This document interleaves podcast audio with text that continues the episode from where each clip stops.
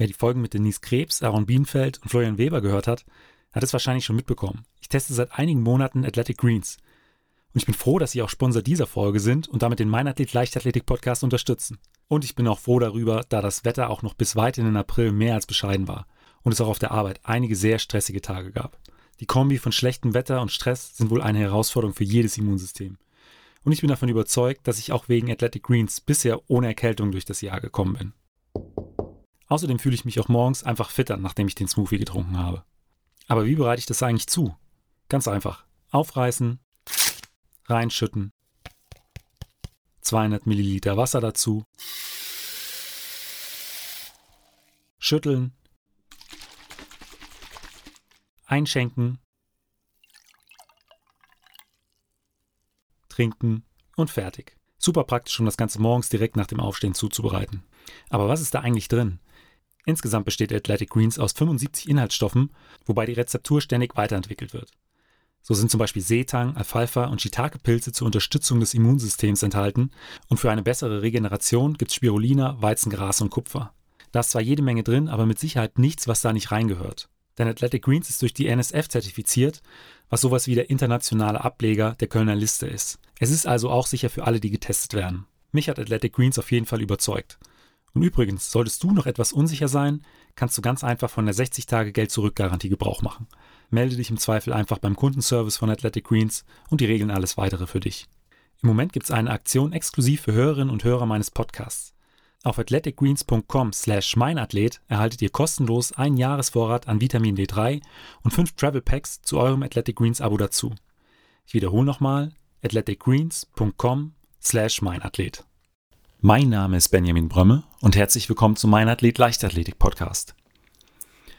Da der Podcast mittlerweile auch von vielen Leichtathletik-Fans in anderen Ländern gehört wird, freue ich mich, dass ich für diese Folge Österreichs Sportlerin des Jahres 2020, Ivona Dadic, für ein Interview gewinnen konnte. Mit 6.552 Punkten im Siebenkampf und einer Silbermedaille im Fünfkampf bei den Weltmeisterschaften 2018 in Birmingham zählt sie definitiv zu den weltbesten Mehrkämpferinnen.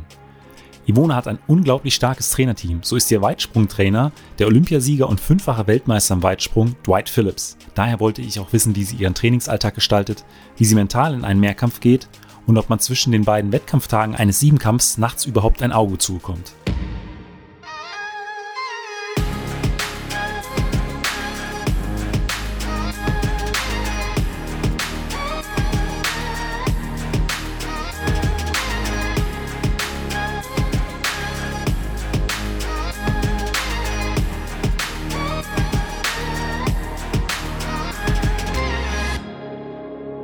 Mein Athlet, der Leichtathletik-Podcast aus Frankfurt am Main.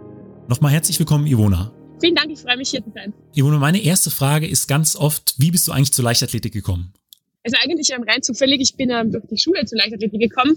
Also ich war da in der ähm, Volksschule und ähm, da gab es einen Wettkampf eben in der nächstliegenden Stadt ähm, von, von mir aus. Und ähm, das war die Kinderlauf-Olympiade, an der ich dann teilgenommen habe und dort dann eben von Talentscout so quasi entdeckt worden bin und bin dann eben auch zum Verein gegangen. Ja, aber eigentlich rein zufällig. Also man hat dann schon ähm, gleich am Beginn gesehen, dass ich sehr talentiert bin. Und äh, ja, mir hat auch von Anfang an ähm, sehr Spaß gemacht. Habe dann einen coolen Verein gefunden. Und so hat eigentlich meine Karriere begonnen. Du hast gesagt, du wurdest von einem Scout gefunden. Gab es da eine bestimmte Disziplin, in der du besonders äh, herausgestochen bist? Also damals eben bei dem ersten Wettkampf, wo ich eben im Start war, waren die 60 Meter und die 800 Meter. Eben diese sehr, sehr gute Leistung war über die 800 Meter. Da bin ich dann um einige schneller gelaufen als die anderen Kids. Und ähm, ja, dann haben uns eigentlich äh, ähm, mehrere ähm, Talentscouts angesprochen. Wir haben uns eben dann eben für den Polizeisportverein entschieden, weil die eigentlich am, am schnellsten da waren. Ja, aber es waren die 60 und die 800 Meter. Ist das in Österreich üblich, dass ähm, auch bei äh, solchen Wettkämpfen dann schon Talentscouts mit dabei sind? Oder war das ein bestimmter Wettkampf, der für, für Sichtungen im Prinzip äh, geplant war? Damals war es, glaube ich, üblicher, jetzt ein bisschen weniger mittlerweile, was ich ähm, sehr schade finde, weil ich glaube, wir haben schon sehr viele talentierte Kinder, die dann einfach auch unentdeckt bleiben. Aber ich glaube damals eben, es war diese Kinderlauf-Olympiade, ähm, und das ist eben für Vereine, glaube ich, schon sehr interessant. Deshalb waren auch so viele da. Aber ich glaube, ähm, dass es mittlerweile viel, viel weniger geworden ist, was ich sehr schade finde. Aber wie war denn bei dir dann äh, schlussendlich der Weg zum, äh, zum Mehrkampf? Also wir waren eigentlich zu Beginn ein reiner Laufverein, das heißt ähm, eher so Mittelstrecke. Und ähm, hat mir Spaß gemacht, aber auf die Dauer dann auch nicht.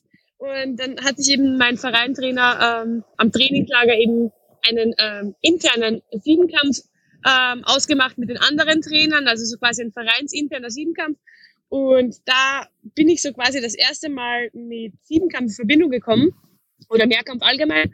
Und da hat sich dann einfach herausgestellt, dass ich ähm, ja die anderen Disziplinen auch sehr gut beherrsche und ähm, war für mich dann eine coole Abwechslung und dann bin ich eigentlich ähm, beim Sieben Siebenkampf geblieben. Was war da das besonders Reizvolle für dich äh, am Siebenkampf? Gab es da so eine Disziplin, die rausgestochen ist? Es war damals auf jeden Fall der Hochsprung, der mir sehr Spaß gemacht hatte. Ähm, weil das auf, gleich auf Anhieb auch ähm, immer gleich gut ging. Und ähm, dann einfach die Abwechslung im Training, nicht, nicht immer nur das Laufen, das Laufen allgemein, hat mir schon auch Spaß gemacht, aber eben nicht so wie das andere.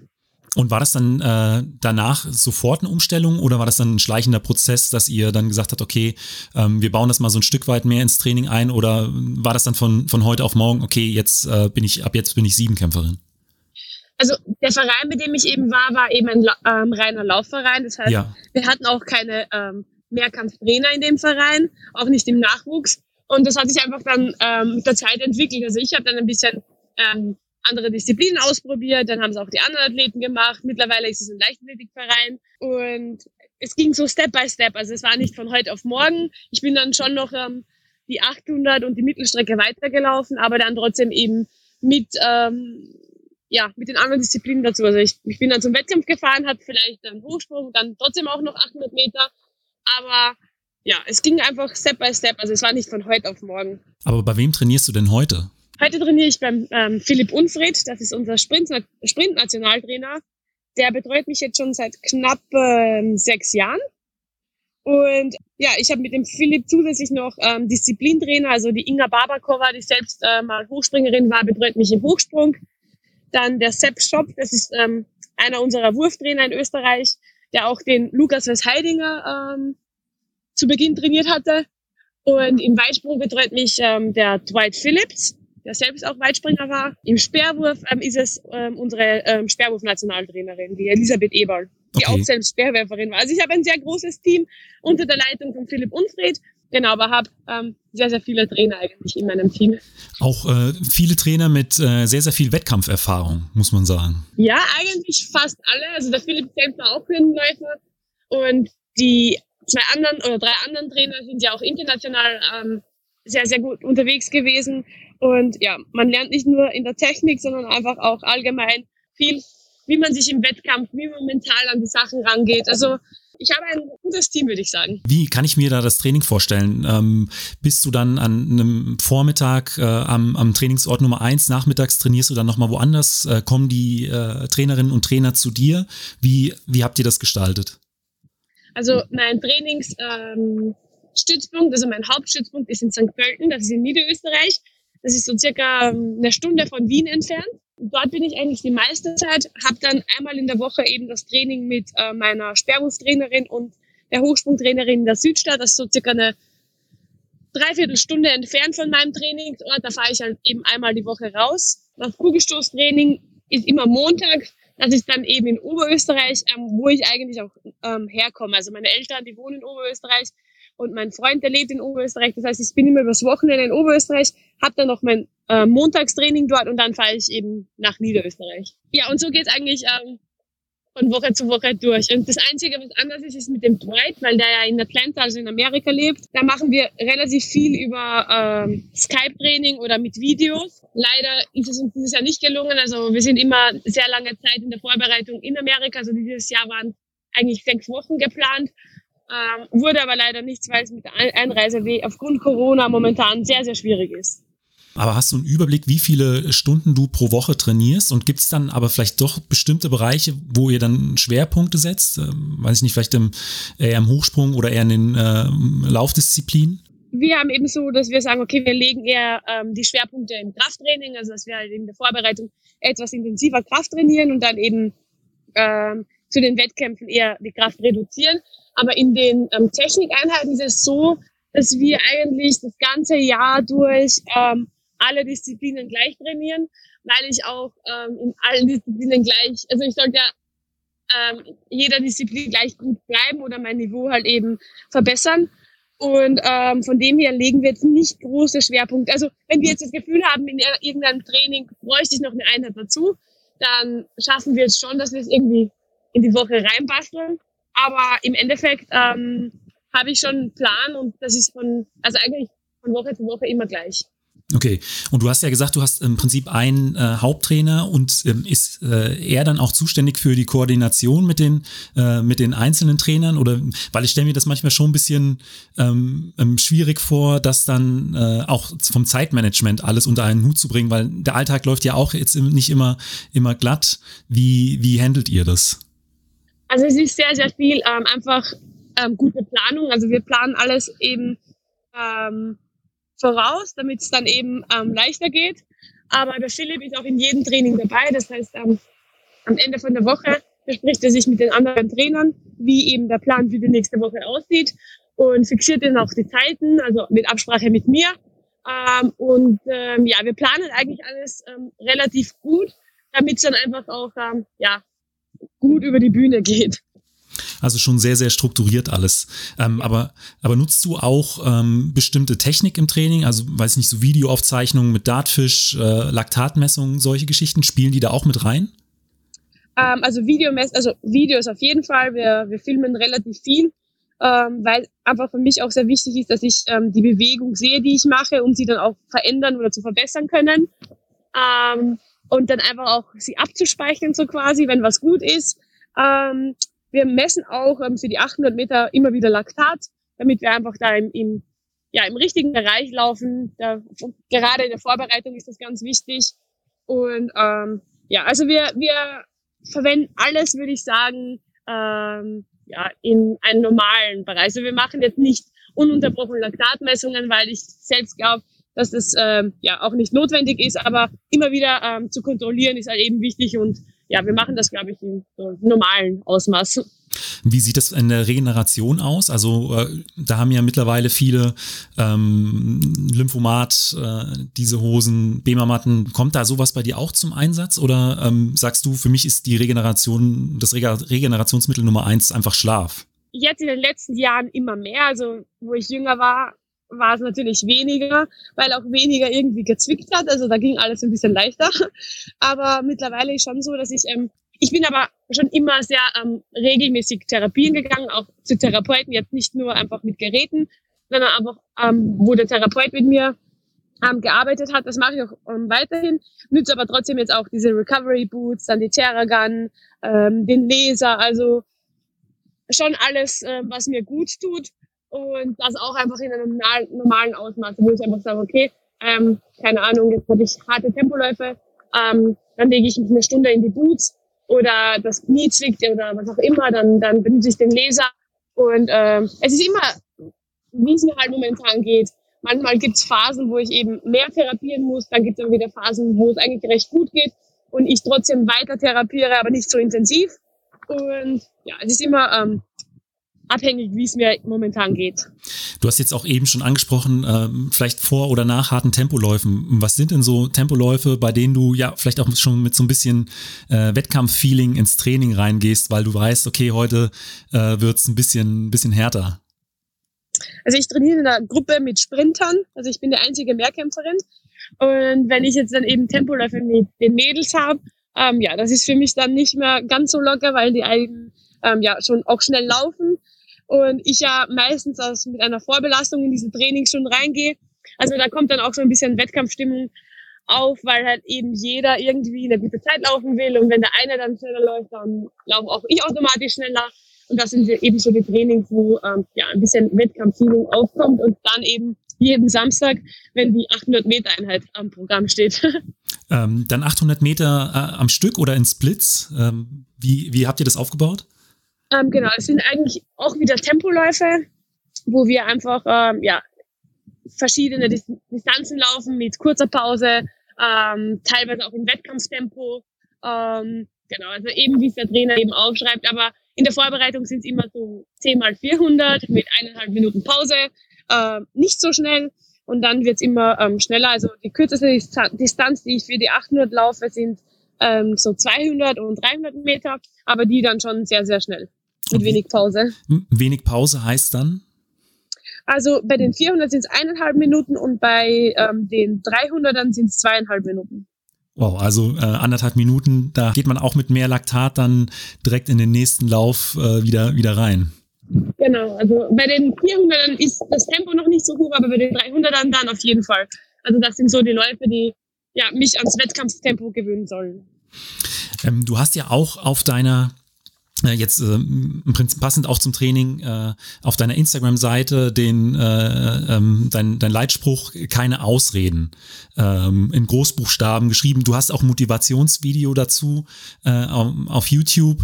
Ähm, woraus ziehst du denn äh, die Motivation wirklich immer 100 Prozent für den Leistungssport zu, zu geben? Ja, ich habe ähm, ein, ein Ziel für mich gesetzt und ähm, natürlich bin ich keine Maschine und nicht jeder Tag ist gleich. Es gibt auch diese Tage, wo man sich vielleicht ähm, etwas schwerer tut, sich zu motivieren.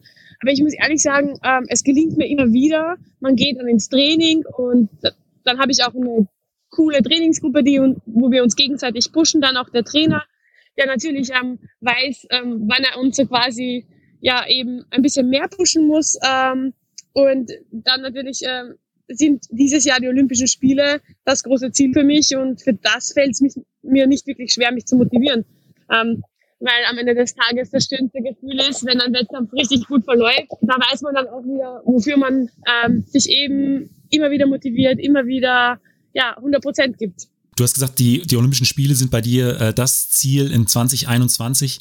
Ähm, aber jetzt im Training hast, wenn du, wenn du sagst, es fällt dir auch mal schwer, dich zu motivieren, sind das dann ähm, bestimmte Wettkämpfe, an die du dich zurückerinnerst, oder ist es, hast du einfach dieses Ziel vor Augen und ähm, brauchst gar nicht äh, Erinnerungen, aus denen du die, äh, aus denen du die Motivation ziehst? Beides würde ich sagen, weil halt auch ähm, eben diese schönen Erinnerungen einen ähm, zu besseren Leistungen ähm, pushen können, weil man eben diese Bestleistung, die man eben aufgestellt hat, oder auch eine Medaille, weil man das eben auch wieder will äh, und wenn man sich an das zurückerinnert, wie schön das war, fällt es einem viel leichter, sich wieder zu motivieren. Und dann auch eben, wenn man sagt, okay, die Olympischen Spiele sind dieses Jahr im August, da gibt's nicht viel zu überlegen. Da geht man ins Training und, und funktioniert. Hast du da zu Hause oder im Trainingslager vielleicht auch irgendwas, äh, weiß ich nicht, an der Wand hängen oder so, um das zu visualisieren? Oder brauchst du das gar nicht? Du wachst auf und weißt, okay, ähm, heute ähm, sind es noch ähm, 97 Tage bis zu den Olympischen Spielen und ich will einfach 100 Prozent geben. Also so genau die Tage ähm, habe ich jetzt nicht im Kopf, aber ähm, zu Hause habe ich ein ähm, Bild hängen, das mich eben ja immer wieder an die Spiele erinnert. Und ähm, das halte ich mir auch gerade bei den harten, intensiven Einheiten vor Augen, weil ähm, da es eben umso wichtiger ist, dann eben auch ähm, selbst zu, also zu sich selbst hart zu bleiben. Ähm, aber in, inwieweit spielen denn auch Trainingslager bei dir in der, in der Vorbereitung auf die Olympischen Spiele eine Rolle?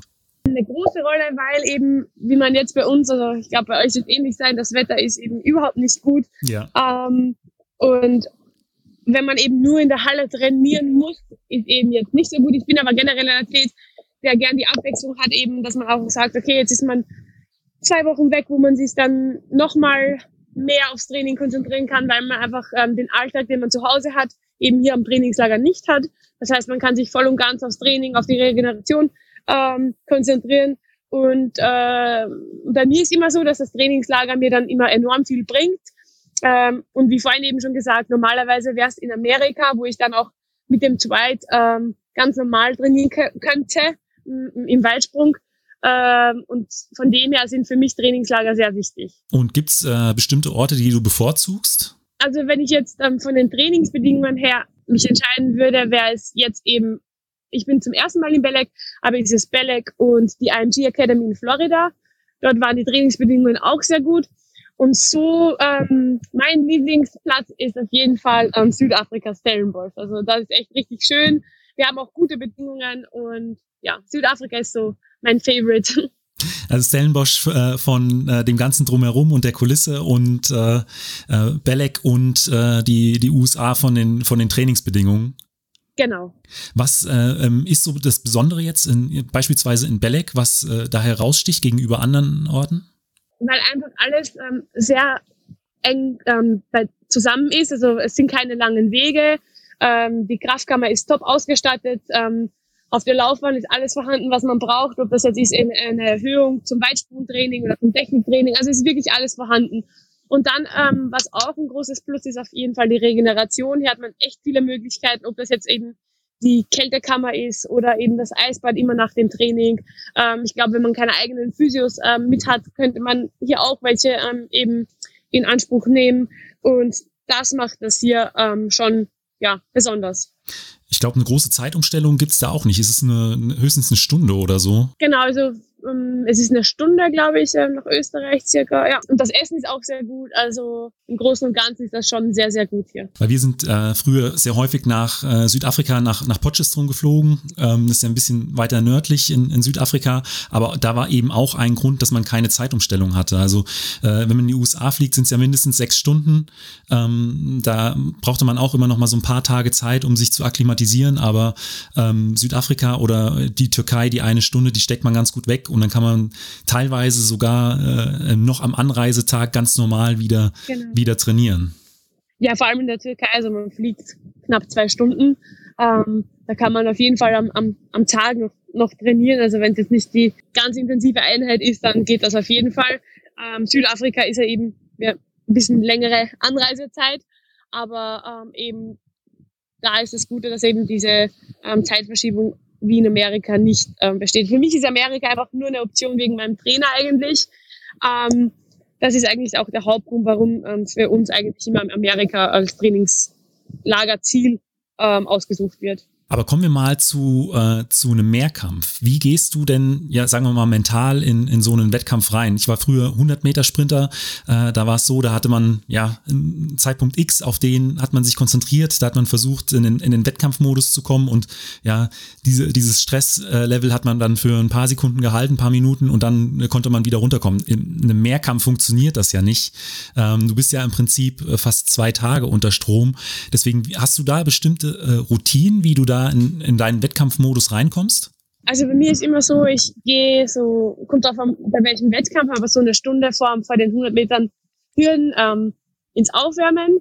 Und für mich ist immer ganz wichtig, ähm, ich bin immer gern für mich alleine. Ich möchte ähm, da auch meine Ruhe haben. Ich versuche auch den ganzen Wettkampf über sehr ruhig zu bleiben, damit ich da nicht ähm, noch eben Energie verschwende, weil, wie du eben gesagt hast, ein Mehrkampf ist so, da ist man eigentlich ununterbrochen unter Strom ähm, und probiere da echt so emotionslos, ähm, wie es halt eben geht, zu bleiben, weil das eben auch kräftesparend ist. Weil ich finde am Siebenkampf, also wenn man jetzt Götzis hernimmt, das ist ein Meeting, das ist eher sehr kompakt.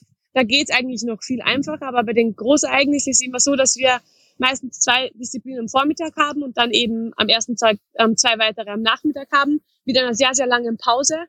Und die Pause ist für mich eher kontraproduktiv, weil ähm, man in dieser Pause ja nicht zu 100 Prozent runterfahren kann, weil man ja trotzdem dann diese Wettkampfspannung braucht für die nächsten zwei Disziplinen. Ähm, und da ist es für mich immer ganz wichtig, dass ich eben ruhig bin und ja, so viele Kräfte spare, wie es nur geht. Und dann eben beim Wettkampf selbst ähm, schon eben schaue, dass ich ja 100 Prozent da bin und dann auch ähm, meine Leistungen abrufen kann. Ich stelle mir das auch in der Nacht zwischen äh, dem ersten und zweiten Wettkampftag schwierig vor, da komplett runterzukommen. Schläft man da ganz normal wie an einem x-beliebigen Tag oder kriegt man da überhaupt kein Auge zu? Also ich glaube, wenn man so durch die Bank die Mehrkämpfer ähm, fragt, ich glaube, wir schlafen alle sehr, sehr wenig in dieser Nacht. Also ähm, es ist, kommt auch immer darauf an, ähm, bei welchem Meeting man ist, ähm, um was es eben geht, aber oder wie man jetzt eben momentan ähm, unterwegs ist im Mehrkampf. Aber ähm, Im Großen und Ganzen schläft man sehr, sehr wenig oder nicht so gut wie, wie bei anderen Wettkämpfen, würde ich jetzt einmal sagen. Also bei mir ist eben so, wenn es ein Großereignis ist, ähm, tue ich mir sehr, sehr schwer einzuschlafen. Und wie ist es bei dir im Wettkampf? Also du hast gesagt, du bist dann eher für, für dich und versuchst ähm, das meiste um dich herum auszublenden. Ähm, wo ziehst du da deine Motivation raus? Ist das eher ähm, möglichst gutes Ergebnis in den einzelnen Disziplinen äh, von der Punktzahl her, also sprich von der Zeit, der Weite herauszuziehen oder die Konkurrenz äh, zu, äh, zu deinen Mit-Sieben-Kämpferinnen? Das ist eine schwierige Frage, aber ich glaube, ähm, ist auch immer abhängig also wenn man jetzt ist, beim Großereignis ist natürlich wieder ein bisschen anders, aber ich probiere auch beim Großereignis mich auf mich selbst zu konzentrieren, weil eben im Siebenkampf ähm, kommt es oft anders, als man denkt. Und da ist einfach wichtig, dass ich selbst meine Leistung abliefere. Und wenn mir das dann eben gelingt, ähm, so bis zu den 800 Metern mache ich mir wenig Gedanken von den Positionen her. Natürlich, wenn ich jetzt irgendwo Position drei oder vier oder zwei bin, möchte man das natürlich auch beibehalten. Aber im Endeffekt ähm, ist es mir auch immer sehr wichtig, dass ich jede Disziplin so gut wie möglich ähm, absolviere und mich dann trotzdem immer auf die nächste konzentriere. Also nicht ähm, eben aufs Endergebnis zu schauen. Ähm, hast du da bestimmte Techniken, dass du es schaffst, da so bei dir zu bleiben? Bestimmte Playlists oder irgendwas? Eigentlich ist es so, dass ich, ähm, wenn ich mit einer fertig bin, abhaken, äh, egal ob die jetzt eben gut oder schlecht war, abhaken und weitermachen. Und ähm, das eigentlich bis zu den 800 Metern. Bei, vor den 800 Metern ist dann schon so, wenn es jetzt ähm, ein Großereignis ist, ähm, dann muss man halt eben ähm, schauen, wo man eben positioniert ist, welche Zeiten gelaufen werden müssen oder sollen. Aber sonst ähm, ist so immer, ich, ich mache eine Disziplin fertig, abhaken und gehe zur nächsten Disziplin. Also ich mache mir da jetzt auch nicht großartig viele Gedanken dazu, sondern probiere mich dann einfach ähm, in der nächsten Disziplin auf das zu konzentrieren, ähm, was mir eben hilft, ähm, meine Leistung abzurufen. Und äh, gibt es eine bestimmte Disziplin, vor der du äh, besonders viel Respekt hast oder eine, auf die du dich besonders freust? Freuen tue ich mich, tue ich mich eigentlich allgemein immer auf den Siebenkampf. Also ich sehe den Siebenkampf aus meiner Disziplin natürlich unterteilt in sieben weitere Disziplinen. Also wenn ein Siebenkampf ansteht, freue ich mich eigentlich auf jede. Ähm, aber ich würde jetzt lügen, wenn ich mich irrsinnig auf die 800 Meter freue. Ich glaube, das tut einfach keiner. Und ähm, ja, ist auch der schlimmste Moment so im Siebenkampf vor den 800 Metern.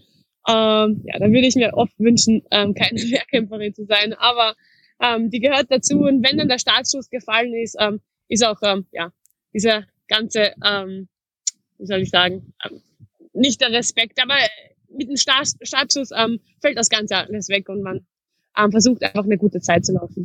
Im Mehrkampf ist es, glaube ich, auch ganz schön, dass man so zusammen leidet. Also ich habe mich letztens mit äh, dem Zehnkämpfer Kai Katzmirek äh, da über die 1500 Meter unterhalten und habe ihn halt auch gefragt, wo ist denn dein Puls so fünf Minuten vor dem Start? Und da sagt er ja schon äh, weit über 140, aber ich bin froh, dass es den anderen auch so geht. Ja. Ähm, ich denke mal, bei den, bei den 800 Metern ist es, ist es ähnlich. Ja, also ich glaube, es ist ähm, im Siebenkampf und auch ähm, im Zehnkampf ähnlich. Also vor den 1500 oder 800 Meter ähm, sind alle gleich nervös. Also da gibt's keinen, auch wenn er ein sehr, sehr guter Läufer ist, der nicht nervös wird. Also ich glaube, dass auch normal ist und dass das auch irgendwo so sein muss. Macht, glaube ich, auch so ein Stück weit den Reiz aus. Also auch wenn man dann äh, sieht, äh, wie die Athletinnen und Athleten dann, wie es äh, den äh, nach den äh, nach der letzten Disziplin geht, es ist dann äh, für mich von außen betrachtet immer so, man hat das zusammen äh, durchgestanden. Es ist weniger dieser Konkurrenzgedanke, der da so raussticht. Siehst du das ähnlich? Also ich glaube, ähm, der Startlinie sind wir natürlich alle Konkurrenten ja. und treten gegeneinander an. Das ist auch ganz normal und muss auch so sein. Aber ich glaube, wenn dann eben ein Siebenkampf oder ein Zehnkampf vorbei ist, ähm, freuen sich alle, dass es vorbei ist. Es sind zwei sehr, sehr anstrengende Tage und ähm, man freut sich einfach miteinander. Ob, ob das Ergebnis jetzt dann gut war oder nicht, glaube ich, ist im ersten Moment auch zweitrangig. Also man freut sich dann einfach, es geschafft zu haben. Und ähm, ich glaube, das ist auch, ähm, was eben man von außen so ähm, ja, mitbekommt weil einfach sich alle freuen, dass es vorbei ist und ähm, auch diese Ehrenrunde, die ja ähm, gemeinsam gelaufen wird, macht das Ganze dann auch nochmal besser. Ja. Ähm, aber was machst du, wenn du mal äh, nicht im Training und äh, nicht auf einem Wettkampf bist? Also was hast du irgendwas äh, als Ausgleich zu, äh, zum Leistungssport? Ähm, ich verbringe sehr, sehr viel Zeit äh, mit meiner Familie und hole mir auch die Kraft ähm, eben dort, weil eben dort der Sport überhaupt nicht wichtig ist. Da ist es einfach nur wichtig, ähm, Zeit mit der Familie zu bringen, äh, verbringen. Da bin ich auch nicht Sportlerin, sondern ganz normal ich selbst. Und das sind auch die Tage, ähm, ja, wo ich mich dann eben nochmal mental auch erhole und mir die Kraft für Wettkämpfe, für Trainingsmonate hole. Dann kommen wir jetzt schon zu den fünf Fragen, die ich jedem meiner Gäste stelle. Mhm. Und äh, da ist die erste, was war dein bisher größter Wettkampf? Also es muss nicht der erfolgreichste gewesen sein, sondern der, ähm, ja, wo du die schönsten Erinnerungen dran hast. Es war ähm, auch einer meiner erfolgreichen Tage, aber trotzdem für mich der schönste Moment war eben 2017, wo ich bei der Hallen-Europameisterschaft ähm, Zweiter geworden bin, aber jetzt gar nicht wegen der Medaille, sondern weil ich eben 2016 einen Trainerwechsel hatte, also da hatte ich noch einen anderen Trainer, also der Philipp war mit im Team, aber nicht als Haupttrainer. Und ähm, eben nach den Olympischen Spielen habe ich da das Team noch einmal ähm, ja, ähm, neu umsortiert, würde ich mal sagen, und hatte nicht das einfachste Jahr 2016. Und ähm, wo ich dann eben in Belgrad, also da war die Familie mit, die haben eben ähm, ja, als Fans äh, mitgefiebert, ähm, die Silbermedaille gewonnen habe. Das war so für mich der schönste Wettkampf. Also und ja, an den erinnert ich mich auch am liebsten, muss ich ehrlich sagen. Und gibt's da noch so einen bestimmten Augenblick, der hängen geblieben ist? Es war der Hochsprung, weil ich bin dann ähm, sieben Zentimeter über äh, Bestleistung gesprungen und es war einfach ein cooles Feeling. Das Stadion, also die, die Halle war ziemlich voll und es war einfach äh, ein ganz, ganz toller Wettkampf. Also auf diesen und vor allem vor wichtigen Wettkämpfen ähm, erinnere ich mich immer sehr, sehr gerne an diesen Wettkampf zurück. Du hast gesagt, du bist äh, sieben Zentimeter über deiner Bestleistung da gesprungen. Ja, also ich hatte Bestleistung 1,80 und bin dann in dem Wettkampf an 87 gesprungen.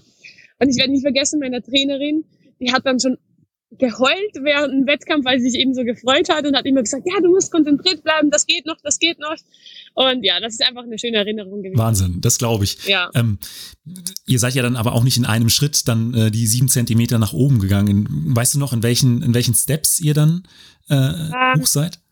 Ich glaube, es war 81, 84 und 87. Und eben 81 war schon Bestleistung, also da habe ich mich schon mega gefreut. Und dann, glaube ich, waren die 84 schon im ersten Versuch. Da war dann, also da waren die Emotionen dann bei allen schon sehr, sehr, ja, eben ähm, sehr groß. Und dann bei den 87 hat meine Trainerin wirklich tatsächlich ins, ins Heulen angefangen. Die hat sich so gefreut. Und äh, ja, die 90 waren dann im Endeffekt sehr, sehr knapp auch. Ah, Wahnsinn. Also diese Steigerung bei einem Wettkampf, ich glaube, das äh, brennt sich für ewig in die, in die Erinnerung ein.